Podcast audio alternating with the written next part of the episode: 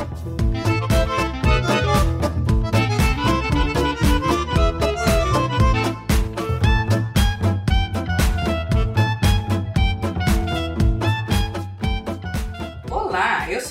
Conte. Eu sou Felipe Souza. E esse é o podcast Corra Force Corra, o nosso encontro semanal para discutir os assuntos mais quentes da semana. E para falar de filmes, séries, livros e entretenimento em geral. Tudo de uma maneira leve e divertida, como pede o seu dia a dia. Essa é a última semana de fevereiro e o mês se despede com o país em plena ebulição, apesar de não termos tido carnaval, pelo motivo que todos nós conhecemos.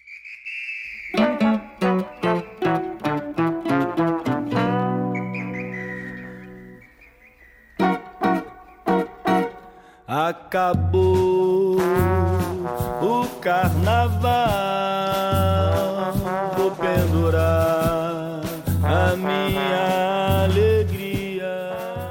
O brasileiro vive um de seus raros momentos de alegria em 2021, com a eliminação de Carol Conká no último paredão do BBB. Deus, Além do reality show da Globo, só mais três coisas seguem em alta no país: o dólar, a gasolina e a rejeição ao governo Bolsonaro. Em contrapartida, as ações da Petrobras registraram ontem uma queda de 25,5%. O mercado está receoso com a intervenção do governo na política de preços de combustíveis. É direito meu. Por outro lado, o presidente editou três decretos, facilitando a aquisição de um maior número de armas de fogo e munições. Menos vacinas, mais armas. Outro destaque da semana foi a prisão em flagrante do deputado federal Daniel Silveira, depois que ele publicou um vídeo atacando ministros do Supremo Tribunal Federal e defendendo o AI-5 o ato mais duro da ditadura militar. O episódio fez muita gente retomar uma antiga discussão que sempre rende pano para manga. Deve haver um limite para a liberdade de expressão quando deixa de ser opinião e vira discurso de ódio. Nós também resolvemos entrar nessa conversa, e esse é o assunto do primeiro bloco do nosso podcast Corra Forest Corra. Eu acho que a questão da liberdade de expressão é um assunto muito amplo, né? Ele engloba vários fatores. Eu, particularmente, acho que cada caso deve ser analisado é, individualmente. Acho que não tem como a gente colocar toda a discussão é, generalizar, né? encontrar uma única solução para todos os casos. E você, você acha que existe um limite para a liberdade de expressão? Que limite que é esse? É o limite do outro. Quando a gente pensa em, em, liberdade de expressão, a gente pensa num direito, que é de todos, que está na Constituição lá desde 1988, mas nessa mesma Constituição tem outros direitos. Sim. Né? E esses direitos são o limite da liberdade de expressão. Porque a liberdade de, de expressão ela só pode chegar até o ponto em que ela possa ofender, que ela possa difamar, que ela possa ir com qualquer crime contra a honra ou qualquer tipo de preconceito, qualquer coisa que, eu, que faça com que outra pessoa se. Eu concordo, eu concordo. Eu concordo com você. Mas aí tem umas armadilhas nisso também, né? É. Porque, por exemplo, um caso que vem sendo discutido há bastante tempo, por exemplo, é a questão da, da, do direito constitucional de todo cidadão a professar a sua fé. E a gente sabe que, não vou generalizar, dizer que são todas as religiões, mas algumas têm, elas têm um discurso contrário a algumas religiões afro, por exemplo, né? E aí esse discurso é, aí é que a gente esbarra nessa questão da liberdade de expressão. Porque a própria Constituição garante o direito deles de professarem a sua fé. Porém, a gente sabe que muitas vezes esses discursos contrários às religiões afro,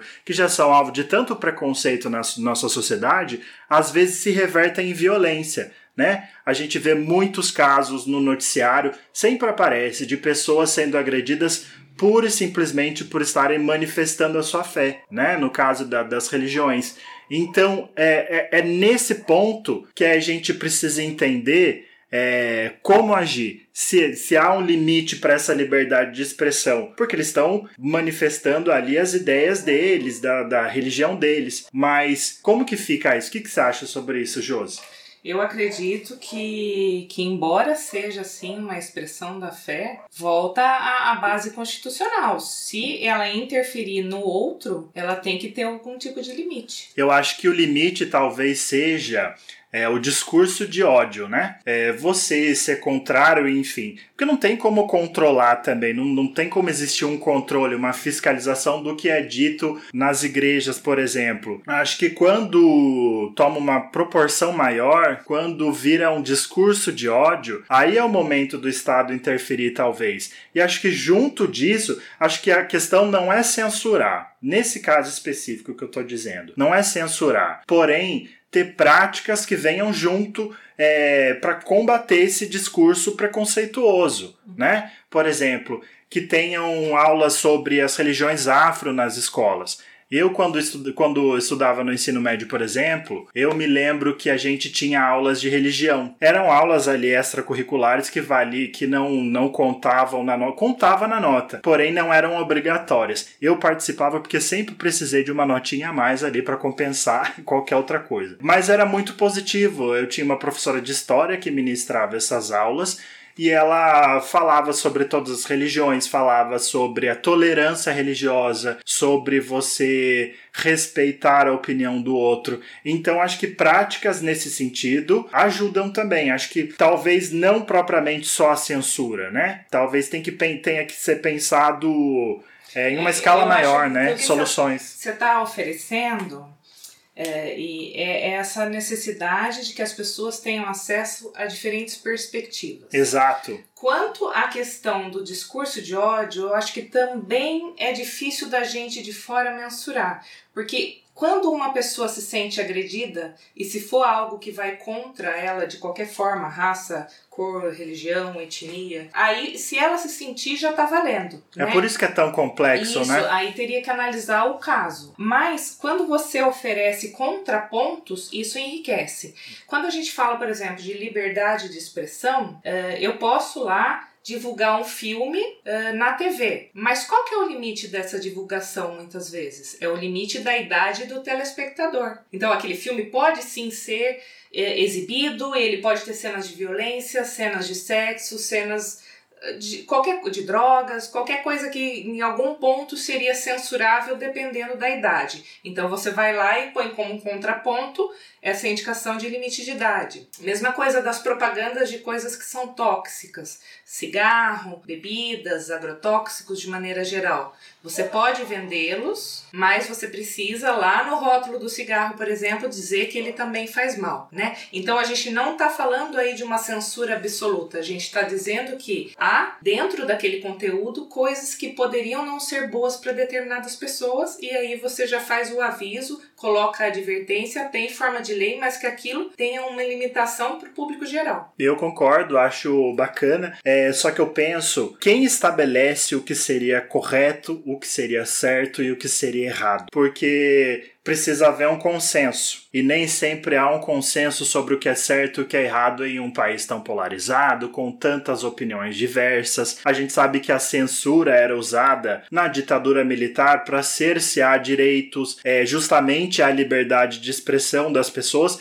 que tinham opiniões políticas contrárias, ou às vezes entrava a questão do moralismo. Os filmes eram lançados, eles passavam antes pelo, pelo, por uma censura, e aí, se tivesse, por exemplo, qualquer coisa que eles julgavam que era moralmente condenável, um caso de adultério no filme, por exemplo, mesmo que não fosse um filme voltado para o público infantil, um filme voltado para o público adulto, ele era censurado. Então, acho que são nesses pontos que a gente esbarra também, porque a gente nunca sabe qual que é o consenso, né? Quem vai estabelecer o que é correto, o que é certo, o que é errado? A gente depende do bom senso, não é? é um dos pontos, né, da época da censura é ela vir do Estado. Exato. Né? E aí você exercia uma força contra uh, jornalistas, contra artistas, tudo que não dependia de um senso comum da classe, de órgãos internos para debater o que seria mais adequado. Era uma força maior que cerceava realmente os direitos. Quando a gente fala, por exemplo, que foi muito debatido essa semana, que foi o caso do Daniel Silveira, né? Ele, ele pregou lá que, que havia, se as pessoas não se comportassem eh, como ele queria, ou ele achava adequado, eh, que eram para estar atentas à possibilidade de um novo AI-5. Ele falou pessoas de um, com um tom extremamente pejorativo e ofensivo. E quando ele foi preso por conta disso em flagrante, ele, ele veio e falou assim: não, eu, eu preciso, eu quero, meu, a minha liberdade de expressão. E aí que fica muito claro, porque você diz assim, olha, você pode sim falar tudo que você quer, pode, mas algumas coisas que são ditas podem ter consequências, inclusive legais, quando elas esbarram em pilares, né, nos direitos fundamentais que estão na Constituição. Sim, e nos e... direitos humanos também. Eu acho que é quando esbarra no direito do outro, quando, você, quando a sua fala vai de encontro com o direito do outro. E tem uma, uma questão também, é que ele, além de tudo, é uma pessoa pública, né? Sim. As opiniões dele são ouvidas, as pessoas se muitas pessoas se baseiam nas opiniões dele, né? Ele tem um canal no YouTube, ele é uma pessoa pública. Então acho que tem que se tomar um cuidado muito maior no que ele diz, no que ele fala, porque ele é um formador de opinião. Então, no caso, essas falas dele se encaixariam em discurso de ódio, ele está incitando a violência, né? Então, tem essa questão da, da violência, da, da, da incitação à violência contra as pessoas, o discurso de ódio, né, Josi? É, tem também.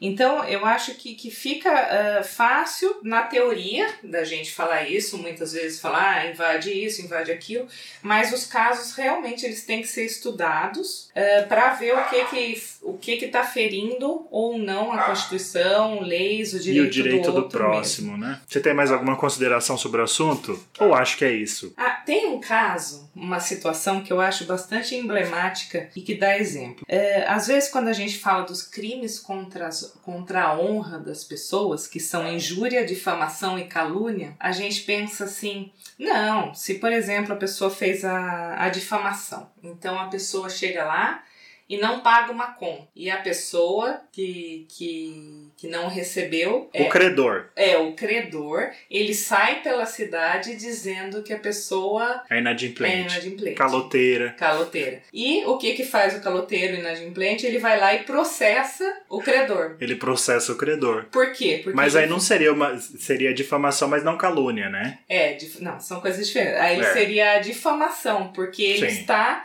falando que a pessoa é é, é caloteira. E aí Sim. independe, na lei independe se isso é uma verdade ou mentira, porque você está é, fazendo com que a pessoa tenha uma figura que a pessoa ela se, teria um descrédito social por causa disso e ela pode processar a pessoa. Ou seja, cobrou. a lei está dizendo que você não, você não é o Serasa para incluir o nome de para restringir o crédito de ninguém, né? Exatamente. Você pode, você pode cobrá-la, mas você não pode difamá-la. Eu acho justo, mas eu acho triste. Você, a pessoa que fica devendo para você e você não pode nem chamá-la de caloteira na rua. A pessoa atravessando a rua, caloteira. Exatamente. Eu acho triste. Exatamente. Perde-se e... muito, né, na, na no é, cômico da situação. Perde, né, entre aspas, na brincadeira, o princípio da vingança. Que Exatamente. seria o único gosto da pessoa, né?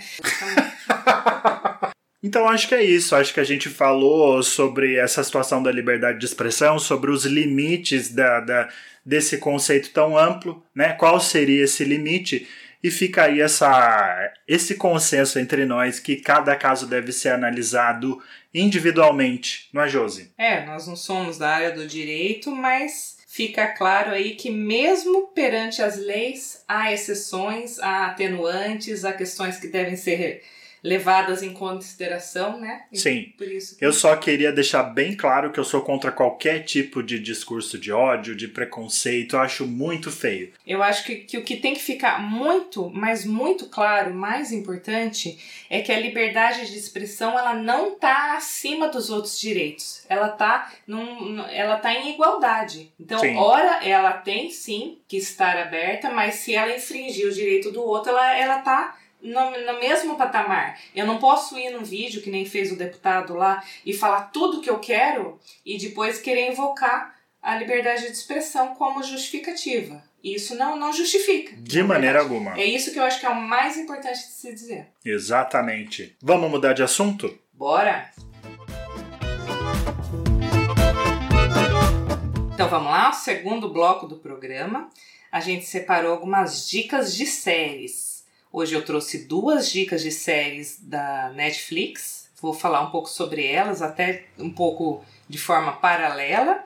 E o Felipe também depois vai falar eu das vou, séries. Eu trouxe duas séries também porque a gente falou muito de filmes, né?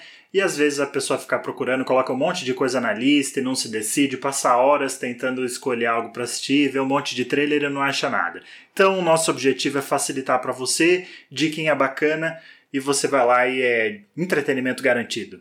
É isso aí, por isso que eu já fui na Netflix, que eu sei que as pessoas têm mais acesso. Então, eu vou falar de duas séries que foram lançadas o ano passado. Uma é a Nada Ortodoxa, que é uma série alemã, uma minissérie, na verdade, que tem só quatro episódios. É ótima. Ótima. E é ótima também no sentido de começo, meio e fim. Então, como é uma trama já feita para ter começo, meio e fim, quem está assistindo já sabe que vai. Ah, que terminar. bom, né? Não tem que ficar esperando um ano pela próxima temporada, Exato, né? Exato, é uma minissérie, não é uma novela. É uma minissérie, exatamente. então, essa é uma. E em paralelo, eu quero falar também de outra nesse mesmo esquema, que é a Oito em Istambul, que é uma série que lançaram na Netflix em no, novembro de 2020 e tem oito episódios. Uh, embora ela seja uh, um pouco maior que a primeira, ainda assim também tem começo, meio e fim bem delimitados. E, e, geram aí uma discussão bem interessante. Que legal, você podia falar do nada, a nada ortodoxa, né, Josi? Primeiro, né, falar o enredo para que a gente se situe. Certo. Então, a nada ortodoxa, ela é baseada em, em memórias reais, né? Da, tem um livro, né? Tem isso, desse livro da, da Débora Feldman. A Débora, ela conta então a história de como foi crescer numa comunidade judaica ultra-ortodoxa. Nos Estados Unidos, né? Isso. E aí o que, foi interessante? É, enquanto ela traz essa história, é. é importante também dizer. E interessante, né? é importante dizer também que assim o, o exemplo dessa série ele não retrata as comunidades judaicas do mundo. Ele retrata geral. a experiência dela. Isso, né? ele retrata a experiência dela numa das raras comunidades ultra-ortodoxas que ainda existem no mundo. Então, assim, às vezes as pessoas vêm e podem ter a impressão de que é assim para qualquer pessoa. Né? Qualquer judeu que vive Sim. em comunidade vai viver dessa forma. E não é. E aí o que, que acontece? Nessa minissérie aparece a luta da Este né, por escolher, que é essa personagem principal, que ela é toda franzinha, miudinha, uma pessoa que a princípio você acharia que não tem poder. Que é muito frágil, né, tanto emocionalmente quanto, né, de estrutura ali para enfrentar aquelas dificuldades, né? É, a gente começa a perceber os desconfortos dela, as inadequações, como para ela dia a dia as imposições culturais e religiosas em que ela está inserida vão ficando mais difíceis e como ela vai conseguindo passo a passo tomar atitudes que permitam com que não que ela, ela vá contra, mas que ela diga eu não quero. Ela se questiona, né? Isso, é. Eu acho, acho bonito porque é o despertar de alguém, né? Porque é, eu acho legal você fazer escolhas contanto que você conheça a outra opção. Agora, quando você só tem acesso a uma opção e não conhece a outra, aí não é uma escolha, é uma imposição. Né? No caso dela, ela poderia ter conhecido a vida longe daquela comunidade e ter escolhido, mesmo assim, viver dentro da, da, dos parâmetros da religião dela, no meio em que ela, ela fez a escolha oposta. Né? Mas é, é, justamente sobre isso, você ter o direito à escolha, né? Você conhecer a outra opção, né? Isso, e aí ela vai galgando o caminho dela, passo a passo, a pessoa tem que acompanhar, não tem como eu contar, mas vai mostrando aí como que ela faz esse caminho. Então, e, é, e é uma série muito leve, né? Ela é delicada, ela permite. Uh, eu lembro até quando eu escrevi o texto sobre ela, eu falei muito de você poder vestir a pele do personagem. Sim. Porque a, a, maneira como os sentimentos, as escolhas dela vão aparecendo na série, você realmente consegue se identificar com o personagem e mesmo sendo um mundo totalmente diferente do que a gente vive aqui, você consegue ter a empatia de é, se colocar no lugar dele. Então isso é uma coisa que eu acho que foi muito rica nessa série. Eu gostei bastante também. Eu, eu acho que re, eles retratam com. Eu não conheço, né? A gente não conhece, mas o que a gente leu de matéria sobre a série é que é muito fiel à retratação ali dos costumes, é muito fiel e a produção é riquíssima. Eu achei, eu achei bem bacana. Eu confesso que eu não terminei de assistir, faltou dois episódios para eu terminar de assistir, mas eu quero retomar em breve e ver o resto. É, é, e isso aí que você falou é porque depois tem um making off no final e eles mostram que eles realmente pegaram pessoas de dentro da comunidade, eles Sim. foram realmente bastante literais ao que acontece dentro de uma comunidade ultra É o que, o que aconteceu é que eu vi a série, aí eu parei um pouco pra, pra procurar a história real, que como eu já vi que era uma história real, aí eu fui lá, eu vi entrevistas da personagem, né, real, da Débora, e aí eu acabei sabendo o final da história, aí eu não, aí eu não tive não tive vontade de ver o resto, mas, Ah, não, mas, mas vale a pena, acho que vale a pena. Vale a pena sim. E aí, em contraponto, eu quero trazer uma outra série que traz a questão da, da descoberta e da fala, mas num, num outro momento. Então, enquanto nada ortodoxo, a gente vê o caminho de alguém que está descobrindo a sua própria fala. Na Oito em Istambul, que é uma série turca, né, como eu falei, a gente vê uma personagem que vive uma ausência de fala, né? Porque ela tá dentro de uma, de uma sociedade. São oito personagens, é oito em Istambul, são, é a vida Sim. de oito pessoas de classes sociais, religiões, né, diferentes, mas que de alguma forma se cruzam. Mas a protagonista, logo no começo, ela já é apresentada como uma pessoa que sofre desmaios.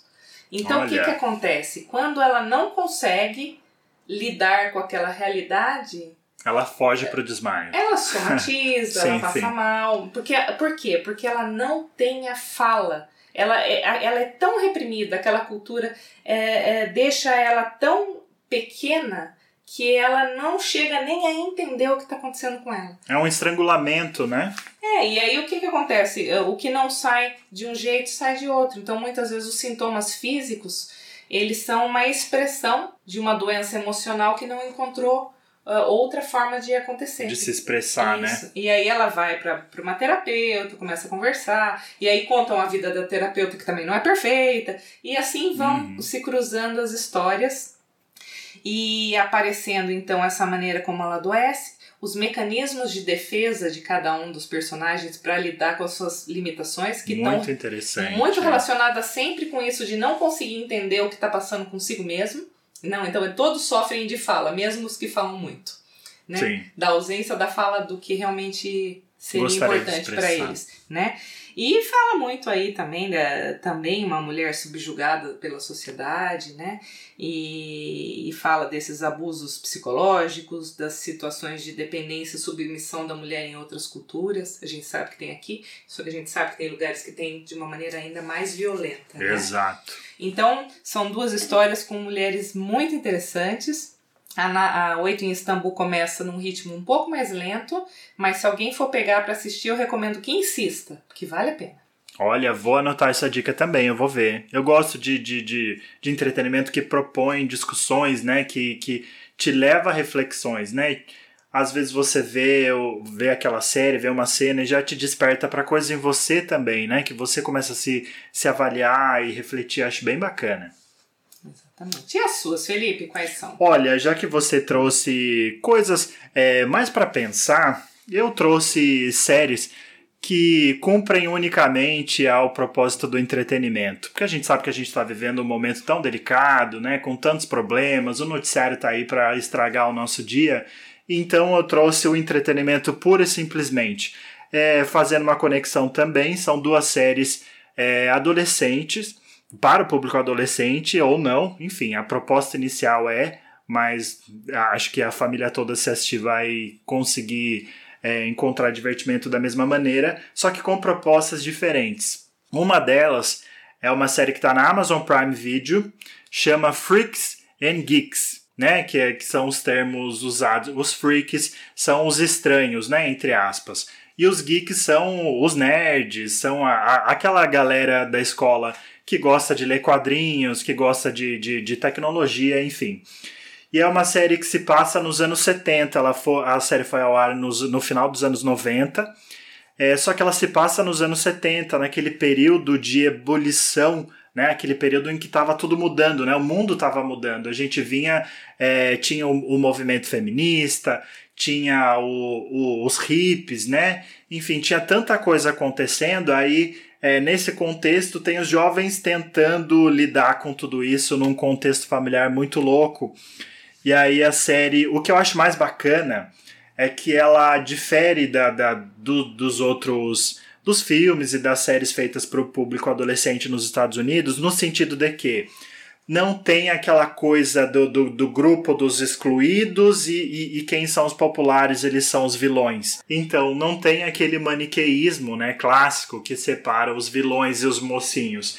É claro que tem os protagonistas, a gente torce por eles, né? Que são os excluídos, são aqueles que estão à margem. Porém, os populares, que seriam é, em outro tipo de entretenimento os vilões, não, eles são humanizados. É, é, a série ela, ela abraça esse conceito da complexidade, de que não há ninguém totalmente bom ou totalmente ruim. Então. É, eu, eu acho até fazendo uma parte, eu acho que isso, que é, isso é uma coisa que a gente está vendo em alguns filmes e em algumas séries mais contemporâneas, que é, é uma uma diminuição dessa dicotomia mesmo, né? dessa coisa é. tem que ser bom, tem que ser ruim. E aí você quando faz isso, você consegue adicionar uma complexidade e uma humanidade ao personagem, né? Exatamente. Ele não tem que ser só perfeitinho nem só ruim. E isso é o que permite que a gente tenha uh, vislumbres de humanidade mesmo. Não de um estereótipo do que deve ser certo ou errado. Eu acho isso muito legal. Com certeza. Eu acho que essa separação entre vilões e bandidos serve muito para é, quando é um filme infantil, porque o público infantil, você que é psicóloga sabe melhor que eu, precisa né, entender o, o, bonzinho, o malvado, o que é certo, o que é errado. Eles estão assimilando é, ainda esses conceitos, né? conceito. né? Exatamente. Agora, quando é, já se trata do, do público adolescente, do público jovem em geral, acho que é bom adicionar essa essa complexidade para que entenda que, que, que, as situações todas têm mais de um viés, enfim.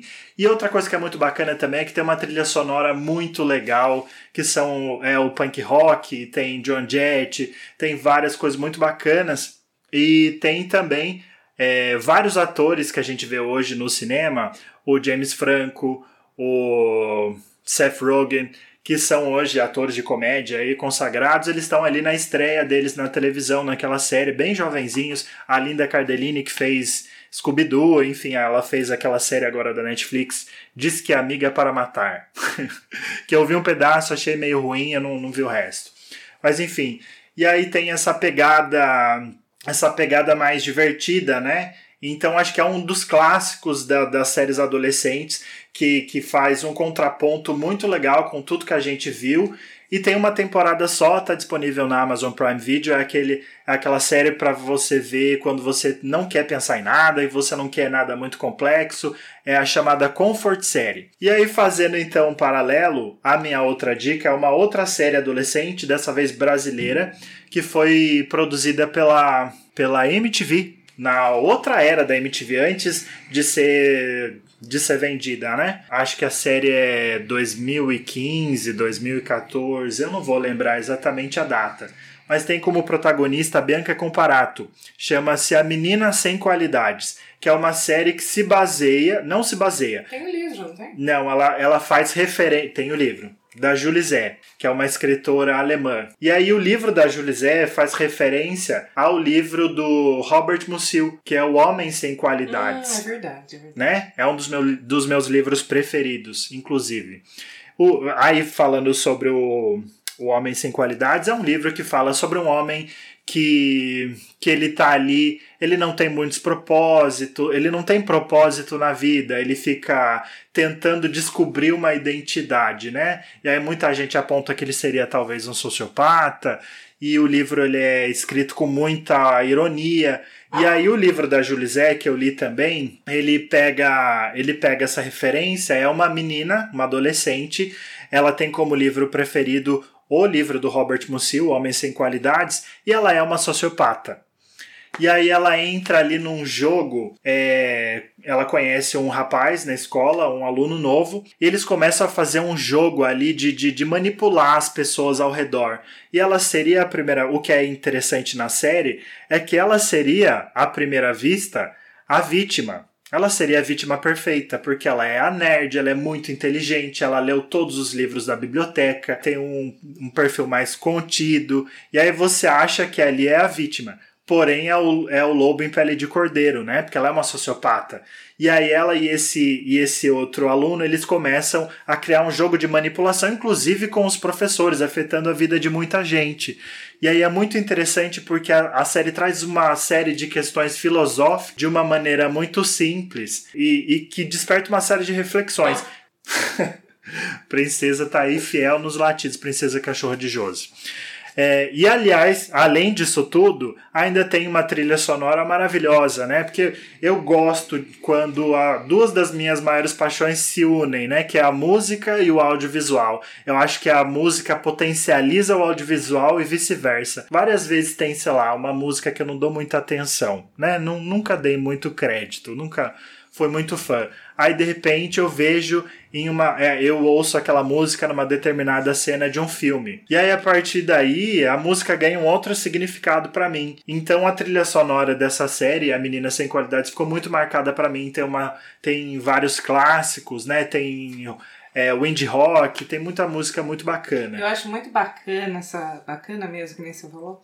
Essa questão da música ganhar significado. Porque a gente vê como quando a gente está vendo uma coisa, está vivenciando uma coisa, está sentindo essa experiência e entra a música, a gente memoriza, né? Sim. Eu acho interessante que tem algumas pessoas que elas contam as suas vidas a partir de músicas e contam exatamente o que aconteceu quando aquela música tocava. Sim. Então é uma maneira de memorizar e de sentir a vida. Então é bem legal. Exatamente. Legal Inclusive as memórias vão ganhando trilha sonora, né? exato, né? Conforme... Exato. Porque a gente não pode confiar muito nas próprias memórias, que elas vão virando outra coisa, né, Josi? A gente vai reconstruindo, né? Cada vez que conta a história muda um pouquinho. Eu tento sempre não romantizar as minhas memórias. Eu, não, eu tento não cair nessa armadilha. Tá, foi legal, mas não foi tanto, né? Aquele passeio que eu fiz ah, teve aquele momento ali que eu tava bem entediado, não foi tão maravilhoso. Enfim, voltando ao assunto, você pode assistir a série pelo YouTube, todos os episódios estão disponíveis no YouTube, de graça, você não precisa pagar nada, tá lá disponível. Cada episódio tem em torno de 25, 30 minutos. É uma série dirigida pelo Philip Hurt. É curtinha também? É curtinha, acho que são oito episódios ah, ou dez. É uma minissérie. É uma minissérie também. Então hoje, hoje o dia das minisséries. É o dia das minisséries, é. É o dia das minisséries. Tá certo, então tá bom. Anotou as dicas? Ficou aí, Nada Ortodoxa e Oito em Istambul na Netflix. A Josi foi bem cabeça hoje, eu já, já, já puxei pra galhofa, né? Isso, e as suas foram? É A Menina Sem Qualidades, assiste na, no YouTube, como eu disse. E o outro é Freaks and Geeks, que está disponível na Amazon Prime Video. Perfeito. Então hoje é isso. Até o próximo episódio. Não, não, não, não. Não acabou ainda porque eu tenho uma reclamação a fazer. Ah, então. Porque ao longo da semana, né, eu não tinha nada para reclamar, porque no primeiro episódio a gente fez o momento em que a gente expressava a nossa indignação em relação a alguma coisa. E nessa semana estava tudo tranquilo, estava tudo ótimo, mas hoje teve uma revolta genuína que me acometeu. Eu acho que Josi sabe bem desse sentimento, porque é uma situação que provavelmente você já passou também. Onde? Eu tava tava no Facebook e tava vendo os comentários em alguns textos postados no, no, no, no Facebook, né?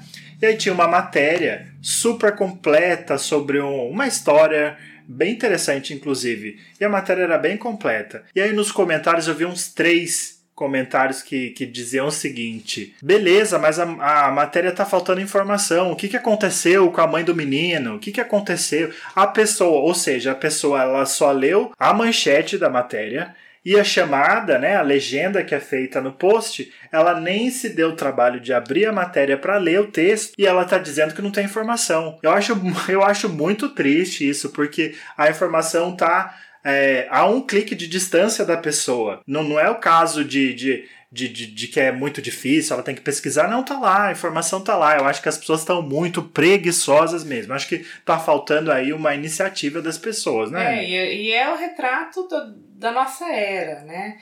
Porque a partir do momento que as pessoas tiveram acesso a toda essa informação que elas têm disponível o tempo todo, elas passaram a achar que elas têm que resumir que elas têm só que dar uma olhadinha em cada coisa.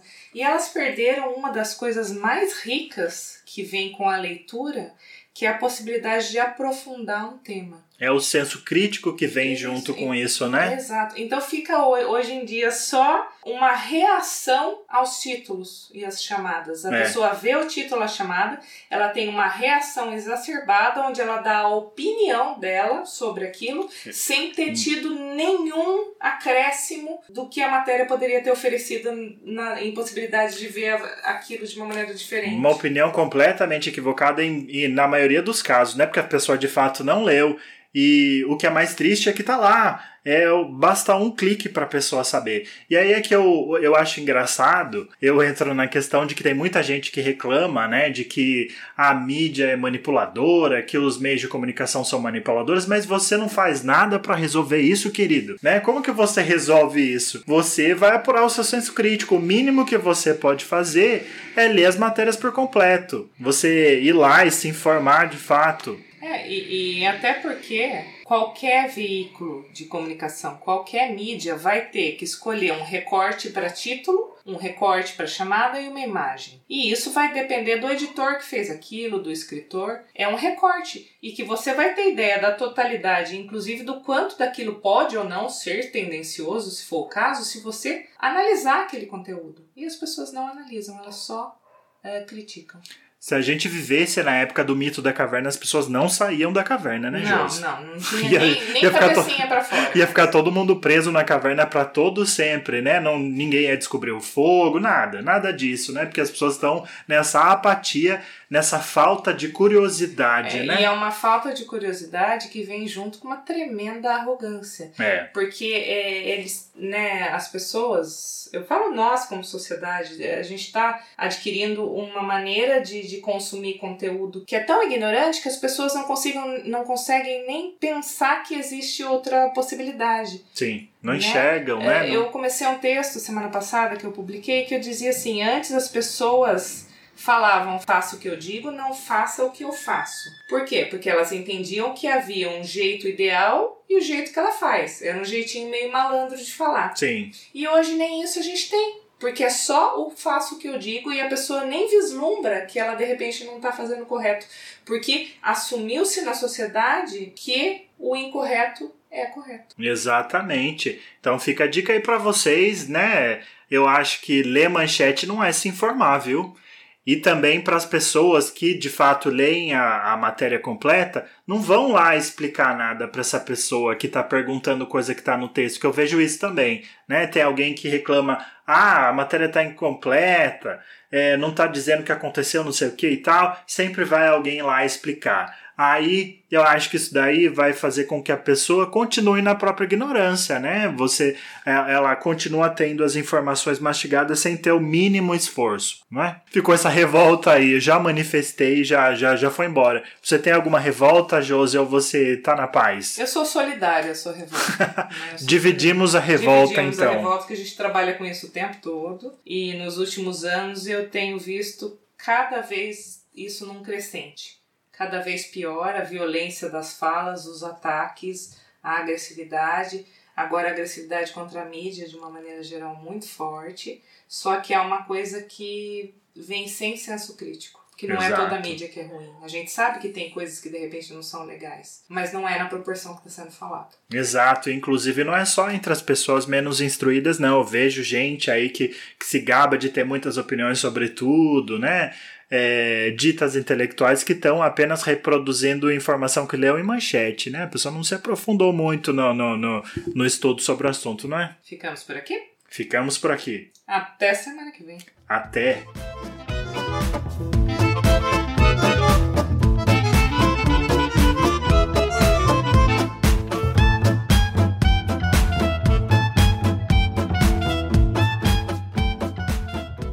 Esse episódio teve áudios de TV Globo, UOL e um fragmento da música Acabou o Carnaval de Paulo Beto.